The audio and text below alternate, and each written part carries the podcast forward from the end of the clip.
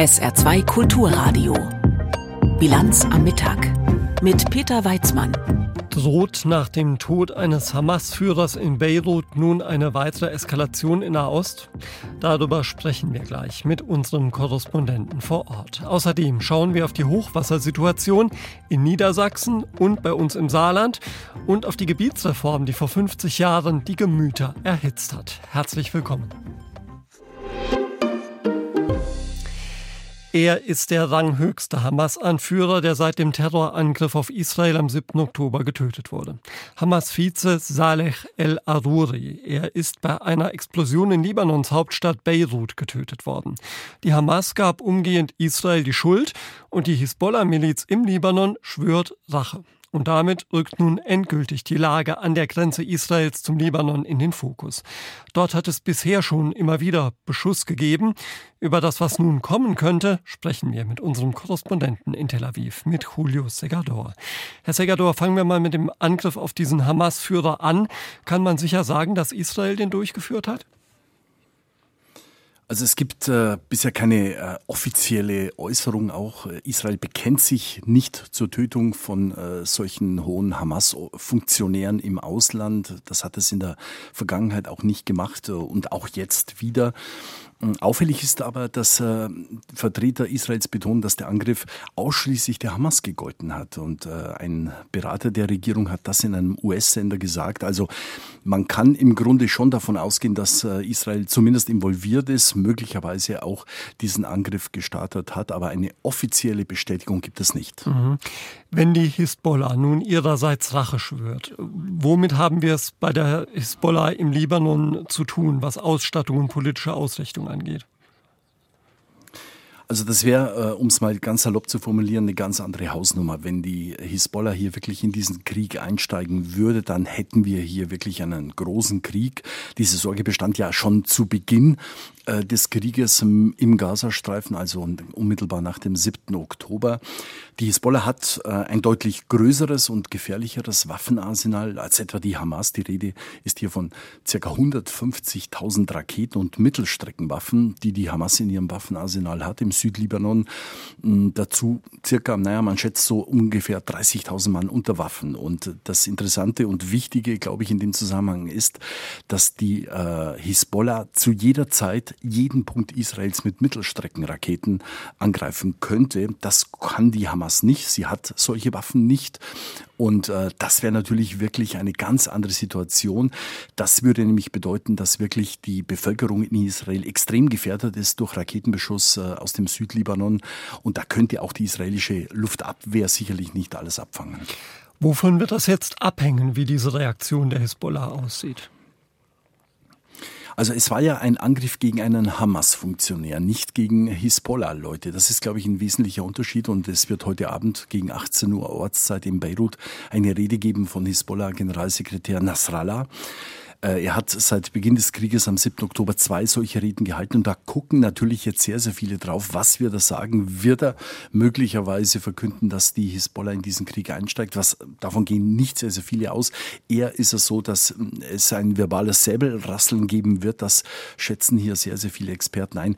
Warum? Weil die Hisbollah eigentlich kein Interesse hat, wirklich in diesen Krieg einzusteigen. Ich habe schon gesagt, das wäre für Israel sicherlich sehr, sehr gefährlich, aber die Hisbollah muss auch äh, wissen, wissen, dass in einem solchen Fall das Ganze vermutlich das Ende der Hisbollah wäre, weil die Israel hat keine, keinen Zweifel daran gelassen, dass sie in den Südlibanon einmarschieren würden, in, eine, in ein Gebiet circa 30 Kilometer rein. Und das wäre vermutlich dann auch das Ende der Hisbollah. Wir wissen, dass die Hisbollah ja im Wesentlichen auch aus Teheran gelenkt wird, dass äh, es Interessen gibt des Irans. Und ob jetzt wirklich der Iran bereit wäre, die Hisbollah, ich sag's mal, so zu opfern, das äh, daran gibt es sehr, sehr viele Zweifel. Es gibt ein ganz anderes Szenario, das mir auch persönlich von vielen Militärs hier kommuniziert worden ist, dass äh, Teheran so einen Schritt eigentlich nur machen würde, wenn es direkte Angriffe aus den USA oder von Israel auf äh, iranische Atomanlagen gibt. Das wäre ein Szenario, wo möglicherweise die Hisbollah wirklich Israel groß angreifen würde. Aber wir bewegen uns hier wirklich im Bereich der Spekulation. Mhm. Wie gesagt, heute Abend redet der äh, Generalsekretär der Hisbollah und vielleicht sind wir nachschlauer. Der Iran spielt da also eine ganz wichtige Rolle. Ähm, schauen wir noch auf die Kämpfe in Gaza. Die gehen ja unvermindert weiter, während wir jetzt an die Grenze zum Libanon schauen. Wie ist die Lage denn in Gaza im Moment militärisch und humanitär? Militärisch ist sie im Grunde unverändert. Es wird sehr, sehr viel Druck ausgeübt äh, vom israelischen Militär auf den Süden, vor allem auf die Stadt Khan Yunis, wo ja wirklich noch äh, führende Hamas-Leute äh, vermutet werden. Unter anderem der Chef der Hamas im Gazastreifen Yahya Sinwar. Also da ist man natürlich dahinter. Äh, dann wissen wir, dass es aus dem Bereich, aus dem Süden eher Beschuss gab.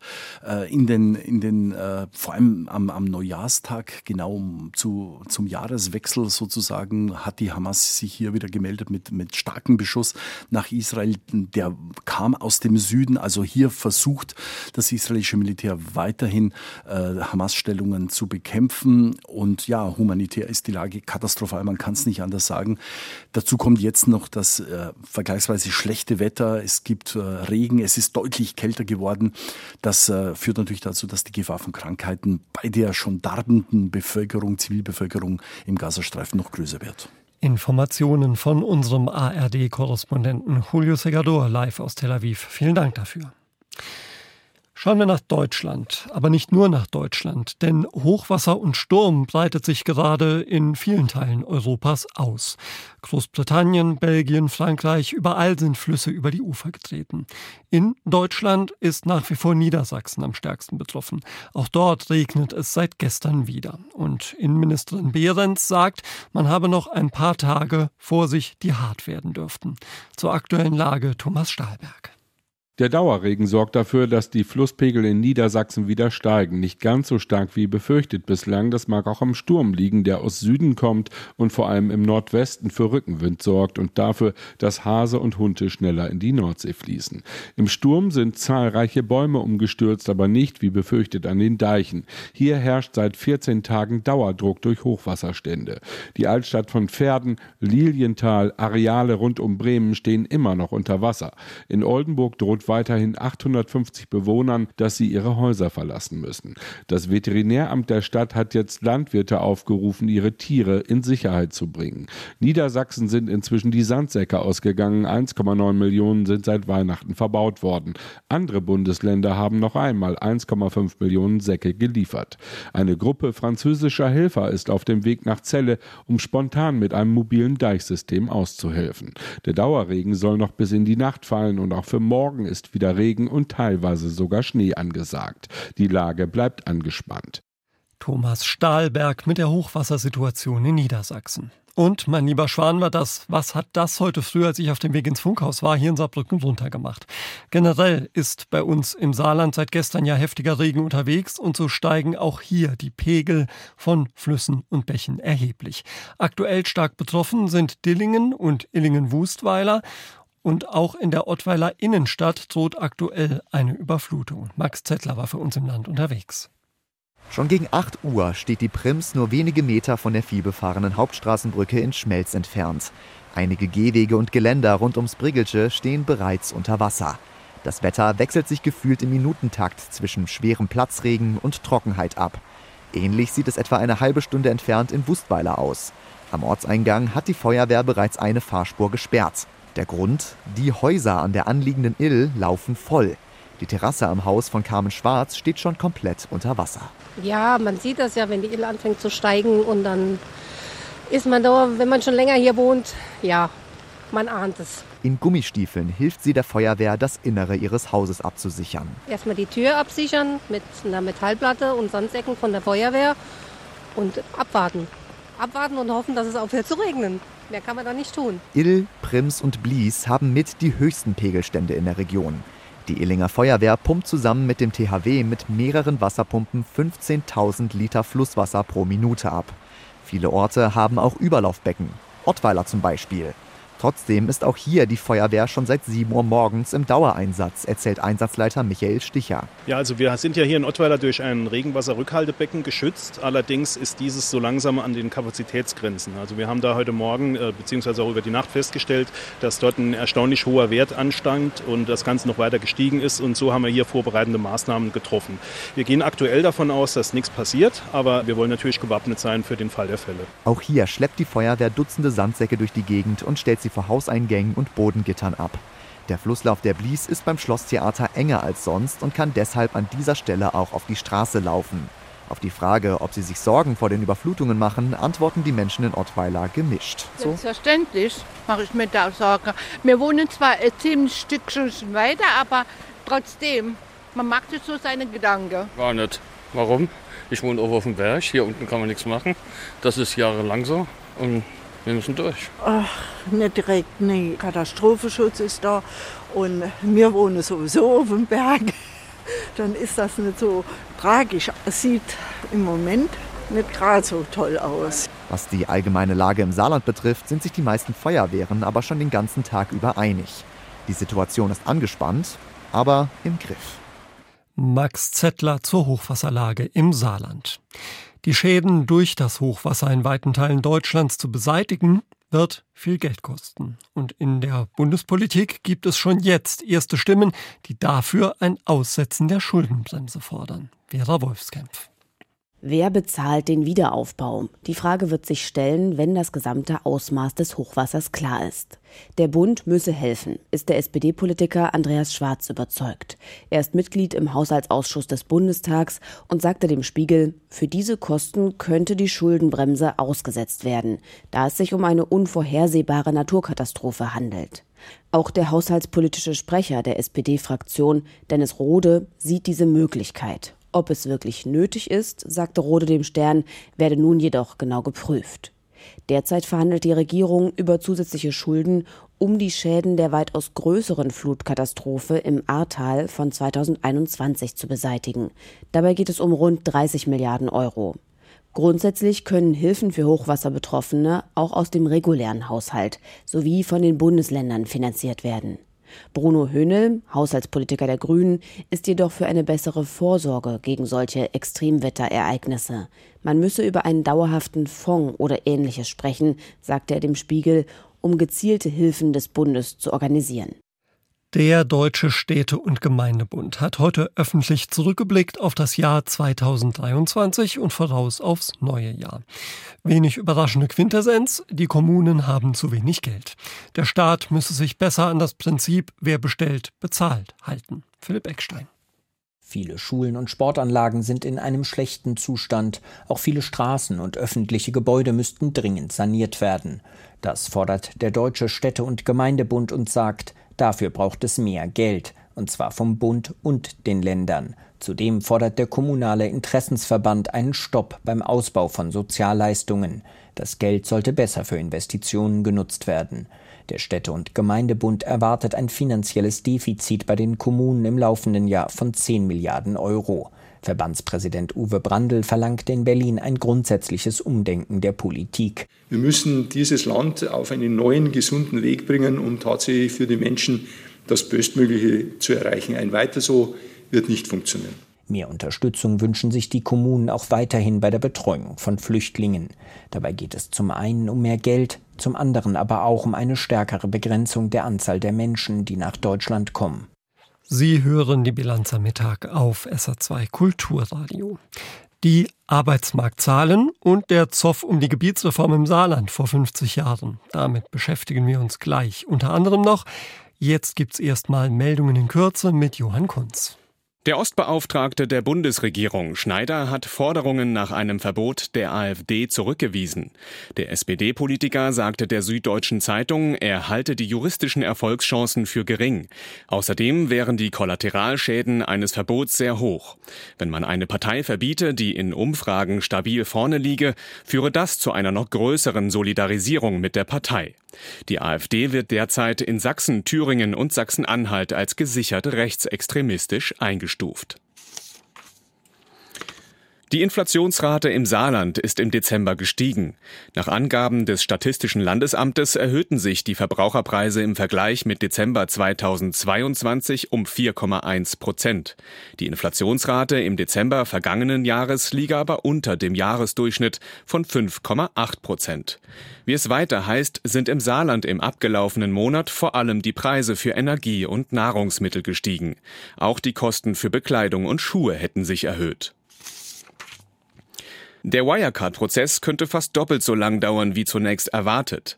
Das Münchener Landgericht hat mehr als 80 zusätzliche Prozesstage angesetzt. Das teilte ein Gerichtssprecher mit. Der Prozess gegen den früheren Vorstandschef Markus Braun und weitere Angeklagte läuft bereits seit über einem Jahr.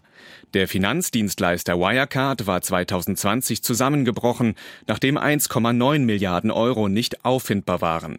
Laut Anklage existierte das Geld nie. Braun und den anderen Angeklagten wird Betrug vorgeworfen. Sie sollen Scheingeschäfte vorgetäuscht haben.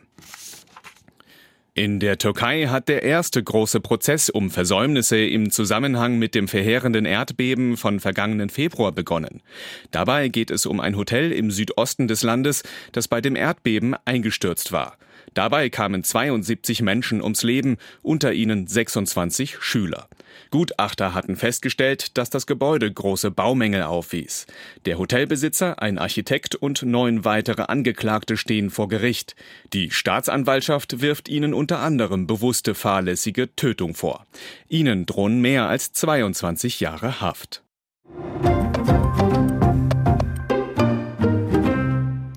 Lange Zeit haben die teils schlechten Nachrichten aus der Wirtschaft am Arbeitsmarkt kaum Spuren hinterlassen.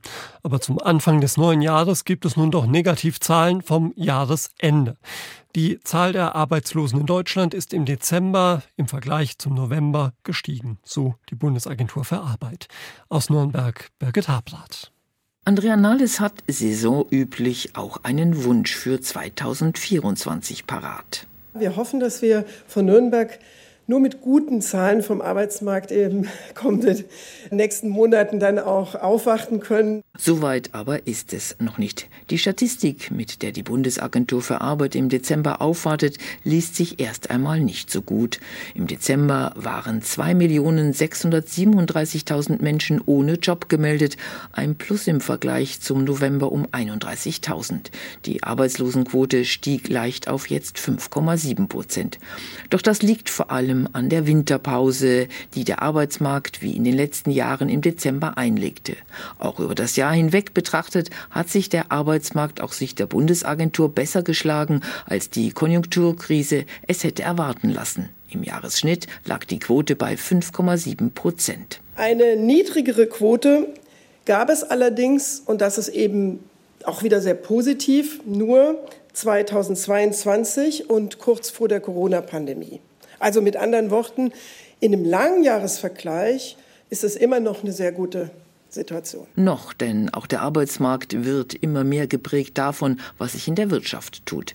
Viele Firmen halten Personal nach wie vor aus Angst davor, später eine Fachkraft nicht mehr bekommen zu können. Allerdings kommt es gerade in der Industrie häufiger zum Personalabbau. Die Anträge auf Kurzarbeit steigen. Und auch die Zahl der Menschen, die keinen neuen Job finden. Die BA-Chefin spricht von einem zweigeteilten Arbeitsmarkt. Einerseits ein zunehmender Engpass von Fachkräften, die in mehr Branchen knapper werden. Auf der anderen Seite das Risiko einer sich verfestigenden Arbeitslosigkeit, gerade dann, wenn die Arbeitssuchenden über wenige oder kaum verwertbare Qualifikationen verfügen. Das sind dann oft die Menschen, die Bürgergeld beziehen und das ist gerade politisch umstritten. Gegen Sanktionen hat die Bundesagentur für Arbeit als Mittel nichts einzuwenden. Sie hat aber ein anderes Problem. Viele Betroffene lassen sich nur auf Hilfsstellen vermitteln, doch die sind in der Konjunkturkrise rar. Was also tun? Und deswegen ist der einzige Weg, der wirklich mittelfristig die Arbeitsmarktchancen dieser Leute verbessert, schlicht Qualifizierung. Ob das ein Schweißerschein ist oder ob das ein Führerschein ist oder ob das eine mehrjährige Weiterbildung ist, das sei jetzt mal dahingestellt. Das neue Bürgergeld gibt den Jobcentern da jede Menge Möglichkeiten in die Hand, die Betroffenen auch entsprechend zu qualifizieren, sie mit ihren Problemen zu begleiten, auch im Job, was viele Arbeitgeber überfordert. Doch noch steht der Haushalt 2024 nicht. Bürgergeld finanziert sich nicht durch die Arbeitslosenversicherung, sondern der Staat gibt die Mittel. Wir rechnen mit mehr Langzeitarbeitslosigkeit. Wir reden von der verfestigten Arbeitslosigkeit. Dafür brauchen wir dann natürlich auch die nötigen Mittel. Und da können wir nur hoffen, dass jetzt in den anstehenden Haushaltsberatungen unsere Argumente dann auch äh, Früchte tragen. Ein weiterer Wunsch für das neue Jahr von der Chefin der Bundesagentur für Arbeit. Und wer Andrea Nahles kennt, der weiß, dass sie diesen Wunsch entsprechend in Berlin und beim Finanzminister einbringen wird. Birgit Habrath mit der Analyse der Arbeitsmarktzahlen durch die Bundesagentur für Arbeit. Ein kleiner regionaler Nachtrag. Im Saarland ist die Zahl der Arbeitslosen im Dezember leicht gesunken. Im gesamten vergangenen Jahr hat es aber etwas mehr Arbeitslose bei uns gegeben. Nach den Erdbeben in Japan steigt die Zahl der Todesopfer weiter. Besonders betroffen ist die Westküste. In der Präfektur Ishikawa seien bei den besonders schweren Beben am Neujahrstag mindestens 64 Menschen ums Leben gekommen. Und noch kehrt keine Ruhe ein. Jennifer Johnston. Am Vormittag gab es in Japan ein weiteres schweres Beben. Japans Regierungschef Kishida will die Zahl der Rettungskräfte verdoppeln, sagte er am Morgen in einer Krisensitzung. Es sei ein Wettlauf gegen die Zeit, um noch möglichst viele Menschen aus den Trümmern zu retten. Gleichzeitig warnen die Behörden vor schlechten Wetterbedingungen im Erdbebengebiet. In der gesamten Präfektur Ishikawa sei heute mit Starkregen und Erdrutschen zu rechnen. Fast 34.000 Häuser in Ishikawa sind weiter von der Stromversorgung abgeschnitten, das teilte das örtliche Versorgungsunternehmen mit. In mehreren Städten haben die Bewohner in ihren Häusern kein fließendes Wasser. Seit Neujahr ist die Region von einer ganzen Serie an Erdbeben erschüttert worden. Das heftigste Beben war am Montag und hatte eine Stärke von 7,6. Hunderte Häuser stürzten ein oder wurden beschädigt, andere brannten nieder. Das ganze Ausmaß der Zerstörung sei noch nicht erfasst. Die Zahl der Opfer dürfte weiter steigen. Mehr als 30.000 Menschen sind derzeit in Notunterkünften untergebracht. Er wehrt sich, nun auch vor Gericht. Eigentlich war mit nichts anderem zu rechnen, nachdem Donald Trump auch in Maine von der Präsidentenvorwahl ausgeschlossen worden war. Nun hat der Ex-Präsident Einspruch einlegen lassen. Sebastian Hesse. Seine Anwälte haben beim obersten Gerichtshof des Bundesstaates Maine beantragt, den Ex-Präsidenten doch für die Vorwahl zur Präsidentschaftswahl zuzulassen. Sie argumentieren, Maines Innenministerin habe ihre Befugnisse überschritten, als sie Trumps Namen von den Vorwahlzetteln streichen ließ. Die Ministerin hatte sich auf einen Zusatz zur US-Verfassung berufen, der Kandidaten, die sich an Revolten gegen die amerikanische Regierung beteiligt haben, von öffentlichen Ämtern ausschließt. Trumps Anwälte argumentieren, er sei nie ein Aufständischer gewesen und der Verfassungszusatz gelte zudem nicht für Präsidenten. Bis nun höchstrichterlich entschieden ist, ob die Innenministerin die Verfassung korrekt ausgelegt hat, kann Trump weiter bei der Vorwahl antreten. Im Bundesstaat Colorado, wo Trump ebenfalls von den Wahlzetteln gestrichen wurde, ist der Fall ein anderer. Hier hatte der oberste Gerichtshof des Bundesstaates entschieden. Die Republikanische Partei von Colorado hatte daraufhin den US Supreme Court in Washington angerufen. Erwartet wird, dass auch Trumps Anwälte das Verfassungsgericht um Klärung bitten werden. Sollte der Supreme Court den Rechtsstreit annehmen, dann wird es unter anderem um die Frage geben, wer eigentlich darüber entscheidet, ob ein Kandidat sich an einem Aufstand beteiligt hat, die Bundesstaaten einzeln, wie jetzt Maine und Colorado, oder zentral der Kongress in Washington, und ob der Sturm aufs Kapitol tatsächlich als Revolte gewertet werden kann. Die Zeit für eine Klärung drängt. In zwölf Tagen beginnt in den USA die Vorwahlsaison mit dem sogenannten Caucus in Iowa. Ja, und vor allem Trumps bislang weit abgeschlagene innerparteiliche Konkurrenten müssen da punkten. Floridas Gouverneur DeSantis und die ehemalige UN-Botschafterin Haley sind in Iowa derzeit äußerst aktiv. Proteste auf den Straßen und böses Blut zwischen manchen Bürgern und der Politik. 1973 war ordentlich was los im Saarland. Die geplante Gebietsreform war höchst umstritten. Am Ende wurden dann aber 1974 aus ehemals fast 350 Städten und Gemeinden zunächst 50 neue Kommunen. Die Landkreise Homburg und St. Ingbert wurden zum Saarpfalzkreis. Der Stadtverband Saarbrücken wurde neu geschaffen. Wir schauen diese Woche auf einige damals höchst umstrittene Entscheidungen. Etwa im Ostertal, ganz im Nordosten des Saarlandes. Das gehört seit der Gebietsreform zur Stadt St. Wendel. Und das, obwohl das eigentlich anders geplant war. Denn viel mit St. Wendel zu tun haben die Ostertaler Anfang der 70er nicht. Die Empörung war groß, aber es lief dann doch alles anders, als man damals wollte. Florian Decker. Wenn Rudi Ecker mit der Ostertalbahn fährt, hat er für die schöne Landschaft oft keinen Blick. Er ist ehrenamtlicher Schaffner bei der Museumsbahn. Zehn Jahre lang war er früher Ortsvorsteher von Osterbrücken für die SPD. Wäre die Geschichte anders verlaufen, wäre er Bürgermeister geworden. Bürgermeister der Gemeinde Ostertal. Doch es kam anders. Die Landesregierung teilte das Ostertal der nächstgrößeren Stadt zu. Es kam raus, dass das Ostertal zur Stadt St. Wendel sollte, während man hier aus der Vergangenheit her immer wieder Verbindungen nach Neunkirche-Ottweiler hatte, bedingt auch nicht zuletzt hier durch die Ostertalbahn. Die Ostertaler Leute, die fuhren nach Neunkirchen-Ottweiler einkaufen, weniger nach St. Wendel. Und dann kam plötzlich das Ostertal soll mit St. Wendel eine Gemeinde bilden. Dabei hatte die Expertenkommission zur Gebietsreform eigentlich eine eigene Ostertalgemeinde mit zehn Ortsteilen entworfen. Fast von Ottweiler bis fast nach Freisen, entlang der Grenze zur Pfalz. Die Ostertaler wollten sich das nicht nehmen lassen, erzählt Armin Lang. Er war damals frisch in der SPD und sollte später einmal im Landtag sitzen. Es gab einen großen Autokorso aus dem Ostertal mit vielen, vielen Autos. Und es gab auch sehr viel individueller Protest mit Briefen. Die Ortsbürgermeister sind unter Druck gesetzt worden, setzt sich dafür ein, dass wir eine eigene Gemeinde bekommen, bis man zum Schluss einsah, der Kampf wird folgenlos sein. Er hat eine Vermutung, warum die Landesregierung, CDU geführt, sich damals scheute, das Ostertal zu einer eigenen Gemeinde zu machen. Im Ostertal haben alle Ortsteile sozialdemokratische Bürgermeister gehabt. Also man sprach landesweit vom roten Ostertal. Dies äh, sich vorzustellen, dass da von vornherein eine Gemeinde konstruiert wird, wo ganz sicher die SPD die Mehrheit hat, deswegen hat man vielfach sich Gedanken gemacht, wie man an dieser Einheitsgemeinde vorbeikommen kann. Heute gehört das Ostertal zu St. Wendel und noch immer wählt es lieber die SPD, während der Rest der Stadt CDU wählt.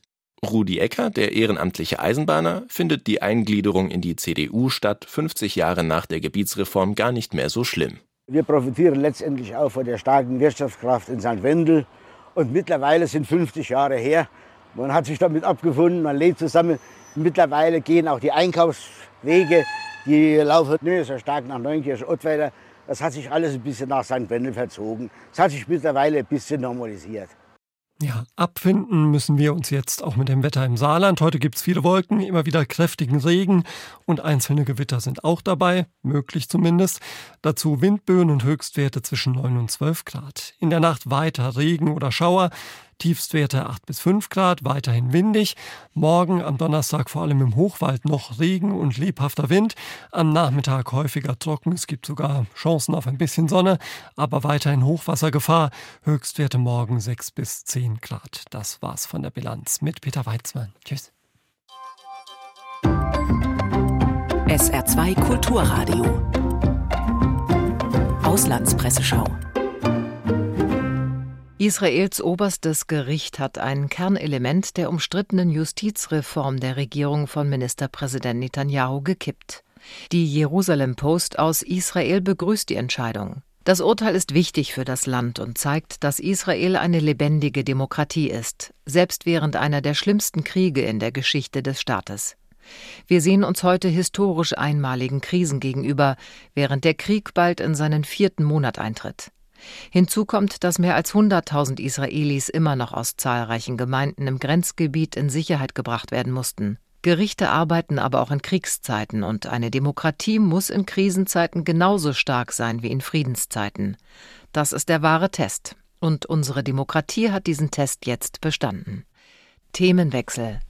Zu dem Engagement des Westens in der Ukraine mit Blick auf den russischen Angriffskrieg schreibt die italienische Zeitung Corriere della Sera, der selbstgefällige Ton all derer, die heute über diesen Krieg sprechen und schreiben, hat etwas Unverschämtes. Wir haben euch doch gesagt, dass es besser gewesen wäre, aufzugeben, dass der geforderte Einsatz unsere Fähigkeiten und unseren Willen übersteigt. Es ist die Unverschämtheit derjenigen, die sich über die Bestätigung freuen, dass am Ende unter den Menschen immer die Feigheit siegt. In diesem Fall, sollen wir es sagen, unsere Feigheit.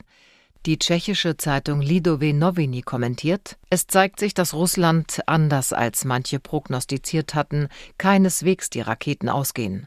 Das Gegenteil ist der Fall, denn die russischen Streitkräfte haben ihr Arsenal aufgefüllt.